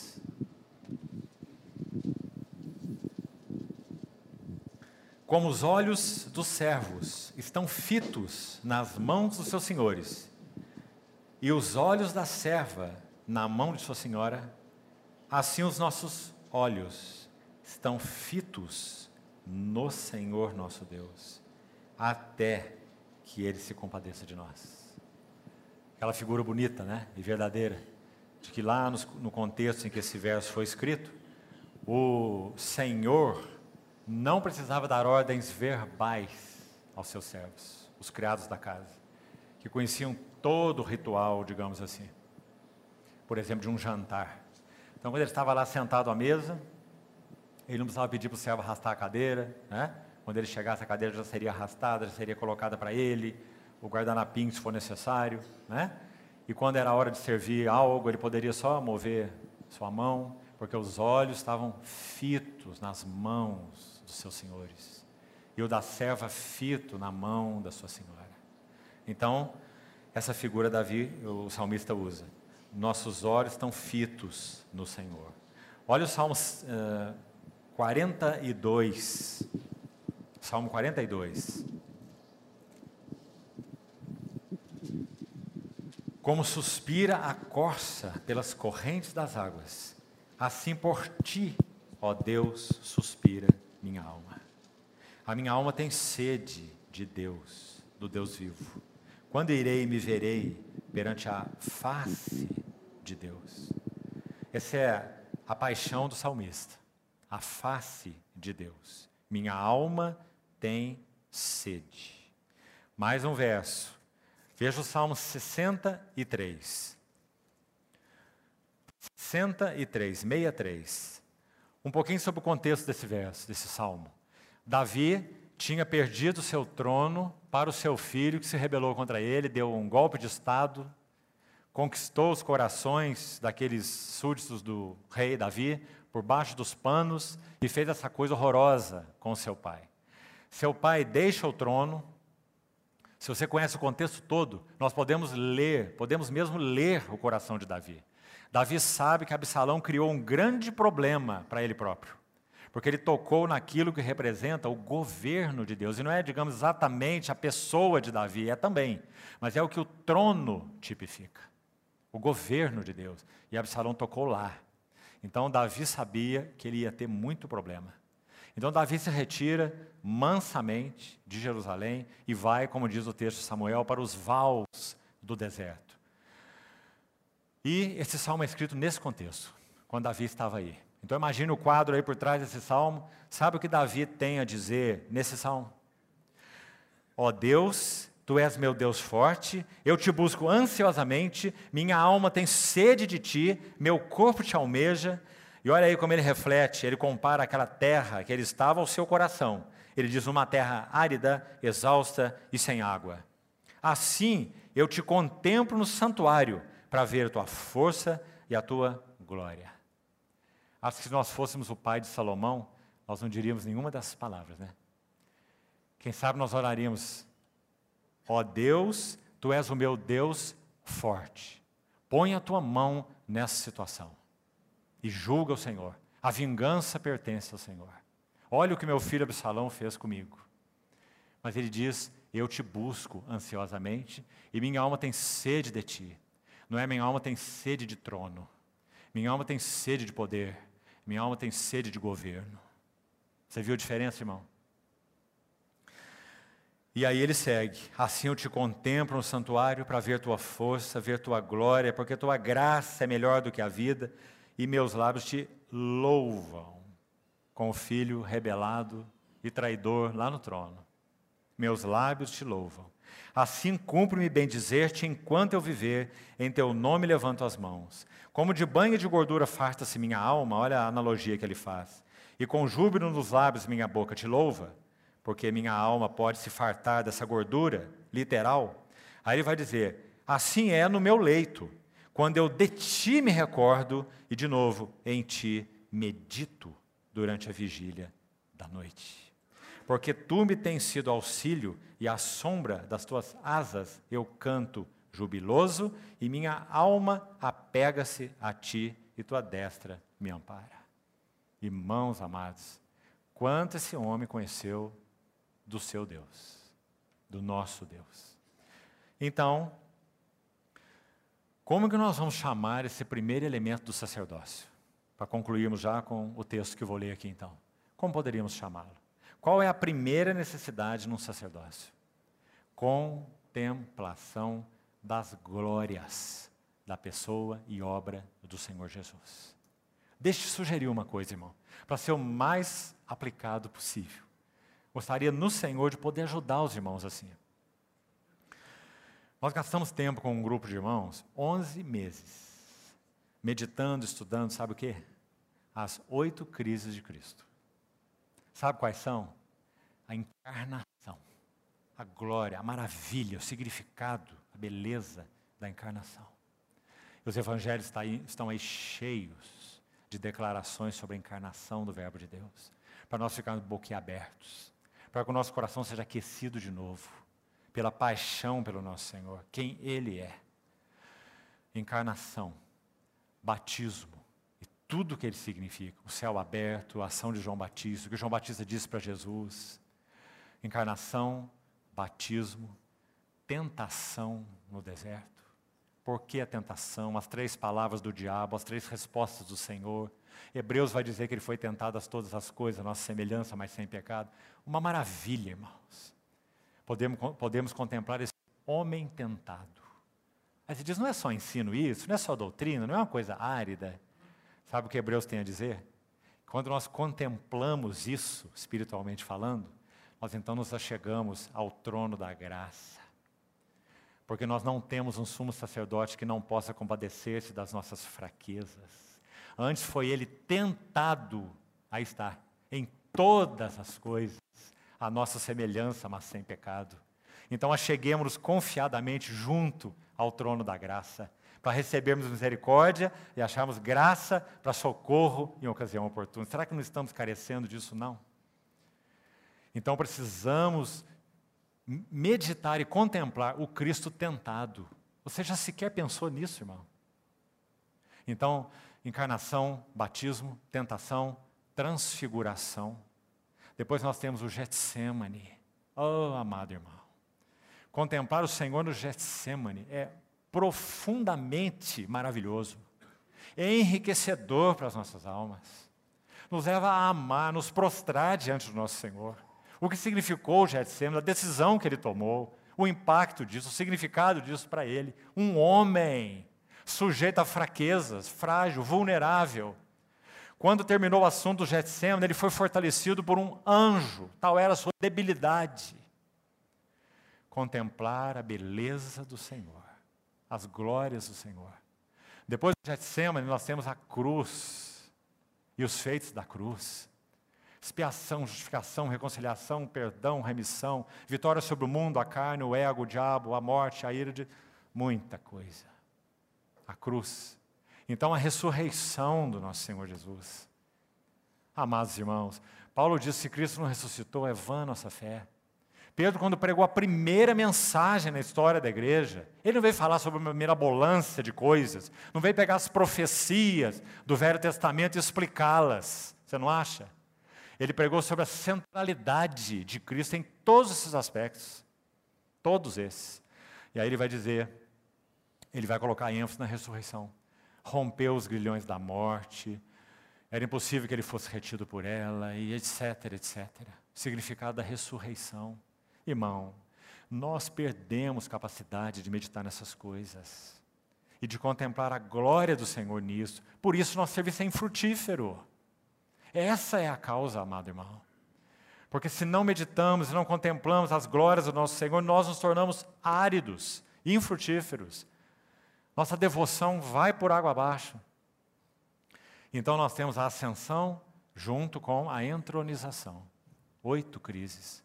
Só o livro de Hebreus fala quatro coisas sobre a entronização do Senhor. Somente Hebreus.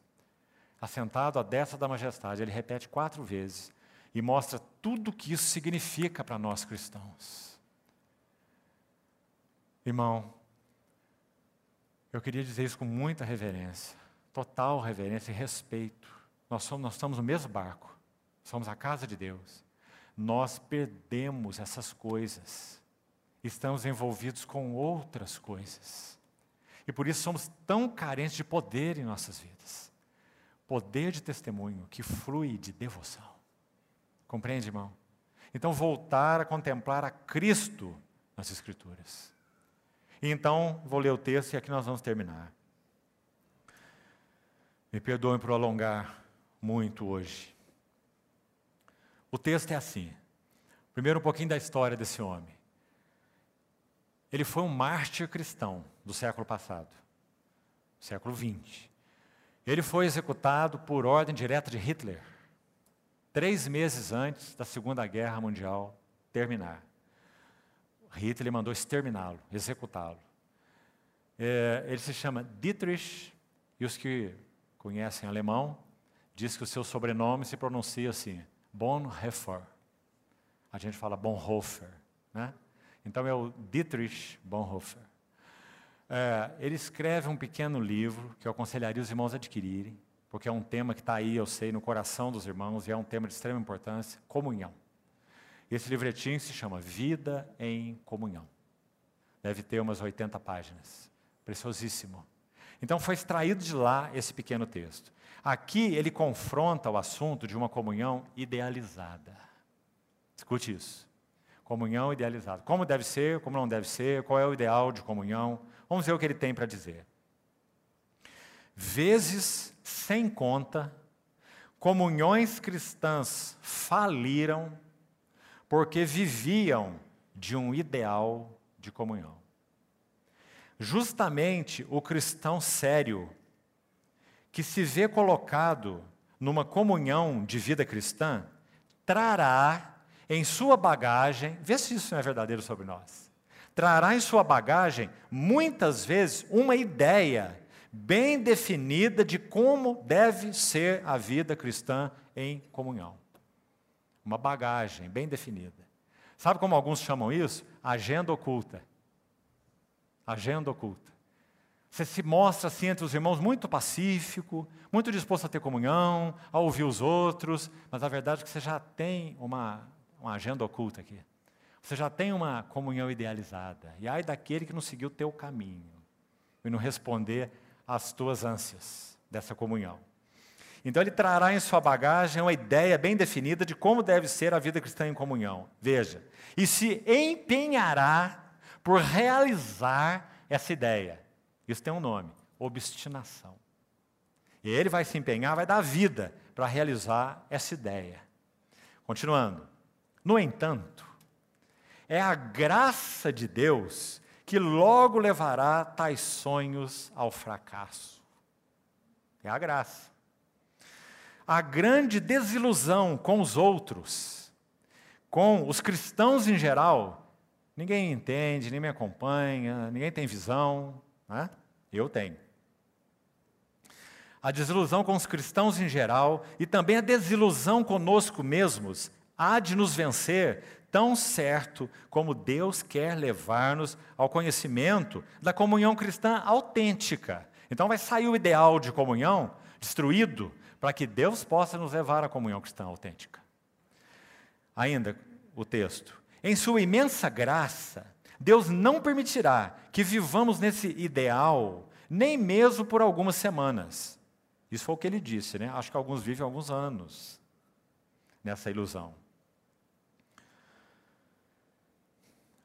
Deus não é um Deus de emoções, mas da verdade.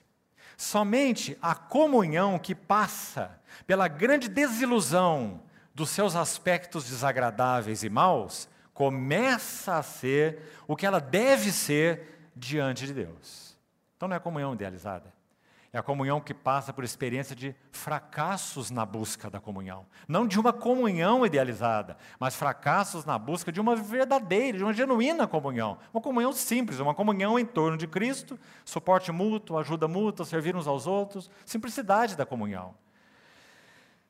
Então, somente a comunhão que passa pela grande desilusão dos seus aspectos desagradáveis e maus, começa a ser o que ela deve ser diante de Deus e começa a apossar-se na fé da promessa que ela tem de comunhão genuína.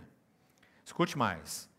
Quanto mais cedo o indivíduo e a comunidade sentirem essa desilusão, tanto melhor para ambos. A comunhão, porém, que não suportaria tal desilusão, é a desilusão com o meu ideal de comunhão. Então, a comunhão que não suporta essa desilusão com o meu ideal, ou a ela não sobrevive, e que, portanto, insiste em seu ideal de comunhão, quando este deveria ser desmantelado, essa comunhão perde, nesse momento, a promessa de comunhão cristã que persiste. Porque é uma comunhão cristã puramente idealizada. Não é a comunhão cristã autêntica. Que só pode ser gerada, como nós falando, falamos pelos golpes de martelo e cinzel. A comunhão simples, autêntica no corpo de Cristo. Ele continua. Essa então ilusão, esse ideal, se desmanchará cedo ou tarde. Qualquer ideal humano introduzido na comunhão cristã perturba a comunhão autêntica. E tem que ser eliminado para que a comunhão autêntica possa sobreviver. Veja essa frase próxima. Quem ama o seu ideal de comunhão mais do que a própria comunhão, esse a destrói. Não é um fato absolutamente verdadeiro, irmão? Por que, que eu destruo a comunhão? Porque eu amo meu ideal de comunhão. E quando eu não vejo meu ideal de comunhão realizado, então eu acabo com a comunhão, eu destruo a comunhão. Porque isso para mim não é a comunhão, porque não é o meu ideal de comunhão. Está tão claro, não está? Vamos seguir que ele explica um pouquinho mais sobre isso, que acho de muito valor para nós. Quem ama o seu ideal de comunhão mais do que a própria comunhão, esse a destrói. Por mais sincero, olha aqui, por mais sincero, mais sério e mais delicado que ele seja em seu intento. Porque um irmão que não é sério, nem pensa em comunhão. Muito menos em ideal de comunhão. Ele tem ideal de trabalho, ideal de ganhar dinheiro, ideal de prosperidade. Não tem ideal de comunhão, ele não quer saber de comunhão. Ele quer saber de ir lá na reunião domingo, bater ponto e ponto final. Não é? Ou não? Ele não tem nenhum ideal de comunhão, não é? Quem tem ideal de comunhão são irmãos sérios. São irmãos que têm compromisso com o Senhor, que querem algo de realidade do testemunho do Senhor, mas o ideal é maior do que a comunhão autêntica. Então eles arrasam a comunhão por causa do seu ideal de comunhão. E aí, Deus odeia as fantasias, porque elas tornam o indivíduo, o indivíduo orgulhoso e pretensioso. O que é a fantasia? É o meu ideal de comunhão. Isso torna o indivíduo orgulhoso e pretensioso. Quem concebe uma comunhão idealizada, são palavras dele, irmão, não são minhas, não.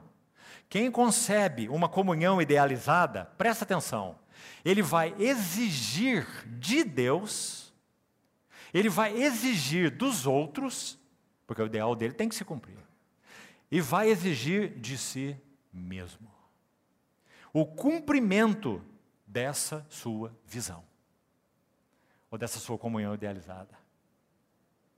Veja mais as consequências.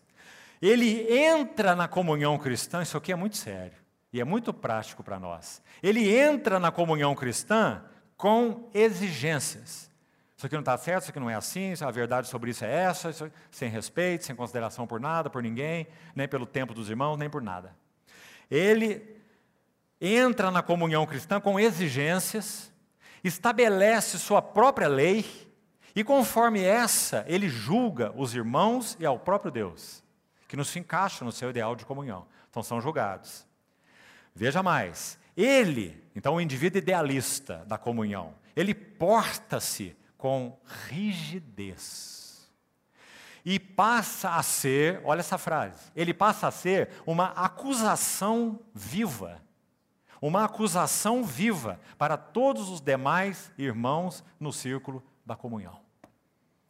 Compreendeu isso, irmão?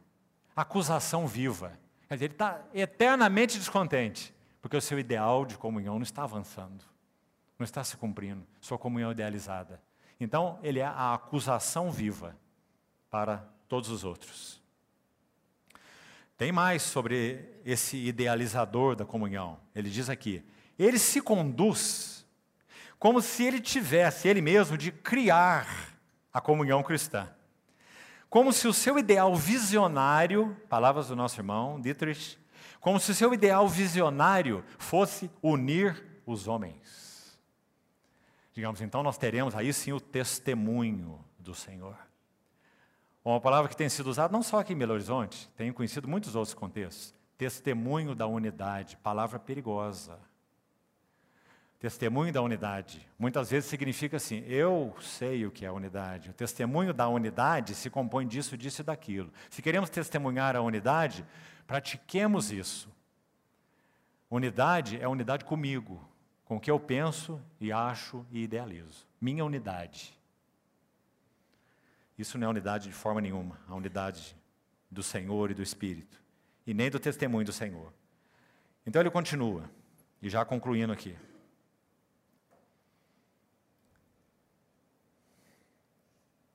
Tudo o que não transcorre de acordo com a sua vontade, ele o chama de fracasso.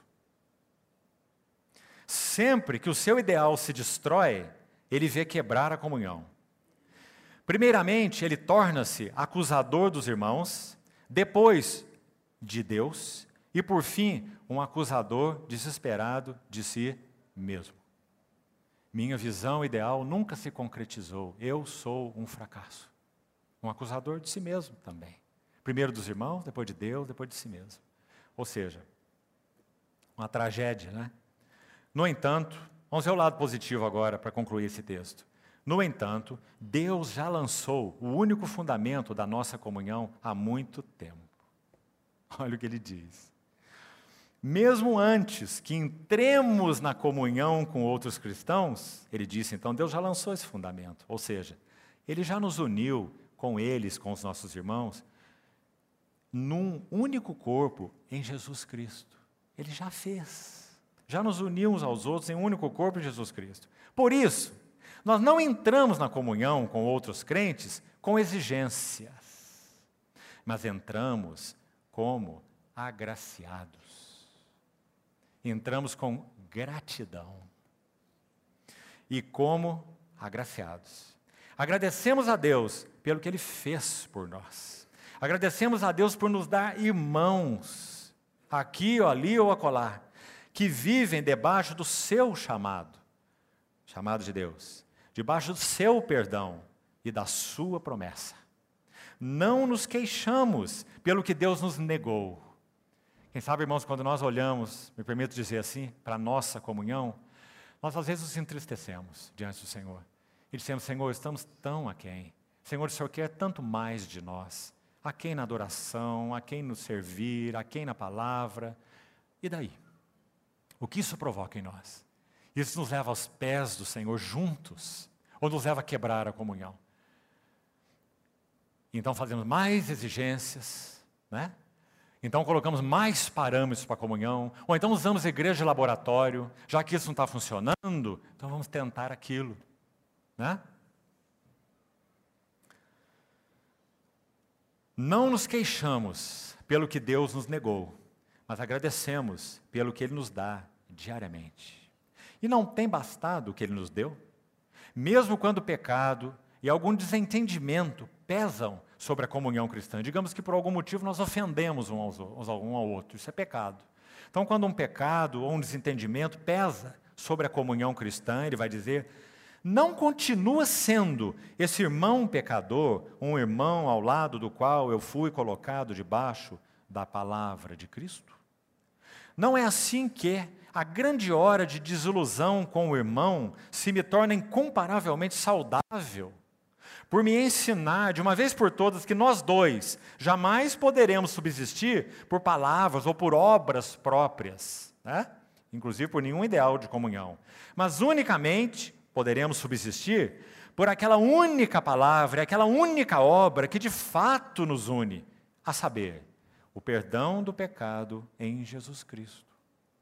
E aí ele termina com essa frase, bonita também, a última frase, escute. Quando os nevoeiros matutinos dos nossos ideais se dissipam, nasce radiante o dia da comunhão cristã. Que linda frase, irmão. Esse irmão era um poeta, não era? Permitam repetir para terminar. Quando os nevoeiros matutinos dos nossos ideais se dissipam, nasce radiante o dia da comunhão cristã. Oh, queridos irmãos, quanto precisamos aprender sobre comunhão. Ela é tão simples, ela tem que ser tão respeitosa. Olha para nós, irmãos. Naturalmente falando, qual é o elo que nós temos uns com os outros? Tudo é diferente. É contexto, é ambiente onde nasceu, é nível socioeconômico, cultural, é tudo, não é? Olha o que o Senhor fez conosco. Ele nos colocou em laços tão sólidos, não é? em um corpo, e disse para nós: Vocês são meus filhos e são irmãos. Agora aprenda a se amar, aprenda a se respeitar, aprenda a se cuidar, aprenda a se submeter uns aos outros. Não sejam invasivos. Não acho que você é, como ele disse aqui, parafraseando o irmão que já li, o criador da comunhão cristã o visionário sobre o ideal do caminho da igreja, o iluminado da geração. Mas aprenda a viver a simplicidade e pureza que são de Cristo na comunhão. Cada irmão tem um tempo, cada casal tem um tempo, cada assembleia tem um tempo. Hoje de manhã nós usamos uma figura, eu vou terminar com ela. Às vezes, irmãos, é comum, particularmente nós temos líderes cristãos aqui, e vários. É muito comum líderes cristãos tomarem a seguinte atitude: estão indo por um caminho aqui. Então, de repente, fazem uma curva lá. Agora, né, esse agora aí é um perigo. Agora é isso que o Senhor está nos falando. E nós vamos de experiência, laboratório em laboratório. Né? Então, nós vamos entrar aqui, é por aqui agora. Aí, os, as ovelhas que vêm atrás das ovelhas de frente, como já falamos, elas estão seguindo aqui. Só que as ovelhas guias já entraram no novo caminho estão falando, ensinando, pregando para as outras ovelhas, porque são responsáveis por elas, e elas vêm marchando atrás. Aí quando elas estão fazendo a curva aqui, para começar a entrar no caminho que está sendo apontado, sabe o que acontece? Dá uma outra guinada aqui, ó, e os ídolos começam a voltar. Aí eles vão trombando com as ovelhas que estão chegando aí, dizendo, opa, peraí gente, não é por aqui não, agora é por aqui. Não é? Compreende, irmão? Essa linguagem. Nós não podemos fazer isso, igreja não é laboratório, não é lugar de experiência. Então nós precisamos muito de correção nessas coisas. Então, o Senhor, na sua misericórdia, possa de alguma maneira usar essas coisas para nós, como pessoas, como indivíduos, como famílias, talvez particularmente como assembleia, para nos ajudar, encorajar, corrigir. E amanhã nós vamos seguir de modo mais, digamos, sistemático, examinando os cinco pontos que faltam aí relativos ao sacerdócio. E no domingo, tenho entendido assim da parte do Senhor, é, na comunhão, comunhão prévia que tivemos com os irmãos, nós vamos reunir aqui para adoração, para o partir do pão, não é? Como é normal entre os irmãos. Então nós vamos compartilhar sobre João 17, com foco na unidade e na comunhão. E sabe, irmão, nós temos muita coisa a aprender em João 17. Nós temos usado alguns versículos daquele capítulo como balas no canhão do nosso revólver e atirado nos outros. É um capítulo maravilhoso sobre unidade e sobre comunhão. Prático, mas muito prático. Então nós vamos procurar examiná-lo no dia em que nós vamos partir o pão, que é no domingo. Então nós vamos estudar um pouco de João 17, com a ajuda do Senhor. Então peço aos irmãos que estejamos orando por esses dias para que o Senhor nos dê um céu aberto, palavra viva, coração que ouve, disposto a rever seus caminhos. Lembra-te, pois, de onde caíste. Arrepende-te e volta. Volta. O Senhor tem chamado sua igreja nesses dias, amados irmãos. Tenho viajado o suficiente nesse país. Né? Alguns acham que eu virei caminhoneiro para ver essa beleza, principalmente nesses últimos cinco anos. Deus tem realmente atuado no meio do seu povo. E sabe que sentido? No meio da seca, no meio do cansaço, no meio do, da, da, do fustigar. Irmãos que estavam esgotados, tanta experiência, estão em busca da simplicidade e da pureza que são de Cristo não estão interessados em obras. Essa palavra para alguns, eles podem nem ouvir mais, porque a obra foi colocada no lugar de Cristo. Então você falou de obra, ele arrepia até o cabelo do dedão do pé, porque ela foi colocada no lugar de Cristo. Obra, obra, obra e mais obra. E o Senhor perdeu o centro. Às vezes por 10 anos, 20 anos, alguns deles 40 anos. Em alguns movimentos cristãos. E de cinco anos para cá em particular, temos visto esses irmãos deixarem no seu tempo e a sua maneira, segundo a direção do Senhor, isso é muito pessoal, né? Alguns contextos que entendem que não tem caminho mais e se deslocado com o coração simples, em busca de ver Cristo de novo, de ter as afeições resgatadas de novo, de ter a paixão por Ele recuperada de novo, e de estar com um grupo de meia dúzia que seja, mas que queira a mesma coisa, paixão por Cristo por ver Cristo na vida, na adoração, na palavra, nos relacionamentos e em tudo mais. Graças a Deus, isso tem acontecido na sua igreja. Sabe como temos chamado isso? O último movimento de amor. Último movimento de amor do Senhor para com a sua igreja, antes que ele venha. Irmão, você quer, irmão e irmã, você quer estar dentro do último movimento de amor do Senhor? Ou você acha que não é o último? É o último, irmão. É o último. Que nós tenhamos essa oração no nosso coração. Senhor, eu quero estar dentro, respondendo a esse teu último movimento. Resgata minhas afeições. Resgata minha sede por ti mesmo. E se isso for verdadeiro, então, na vida de líderes, isso será uma bênção maravilhosa porque isso vai afetar todo o corpo de Cristo, as assembleias do Senhor. Então vamos orar assim e concluímos por hoje. Senhor, obrigado, muito obrigado, porque o Senhor nunca desiste de nossas vidas, porque teu amor é perseverante, porque o Senhor realmente segue nos buscando. Muito obrigado, Senhor, porque apesar de nós, o Senhor permanece o que és. Apesar de sermos infiéis, o Senhor permanece fiel. É por isso que levantamos nossos olhos a Ti e te pedimos que o Senhor recupere em nós todo o terreno que foi perdido. Que o Senhor tome nossas mãos e nos ajude a tratar com aquilo que fez com que a nossa devoção a Ti fosse perdida. Sejam eles relacionamentos inadequados com coisas ou com pessoas. Seja isso coração dividido, ambições, projetos e alvos particulares. Seja isso pecados habituais. Senhor, te suplicamos que antes ainda que o Senhor venha, nós tenhamos aqui um testemunho vigoroso do teu nome. Salva-nos, Senhor, de nossa confusão, de nosso extravio, de nossos ideais. Sê conosco, Senhor. Destrói o que for necessário, para que realmente nós tenhamos só a Ti, como alvo e interesse. Assim, Senhor, nós te pedimos, confiados de que esse é o teu interesse. Louvado seja teu bendito nome. Oramos nesse nome. Amém.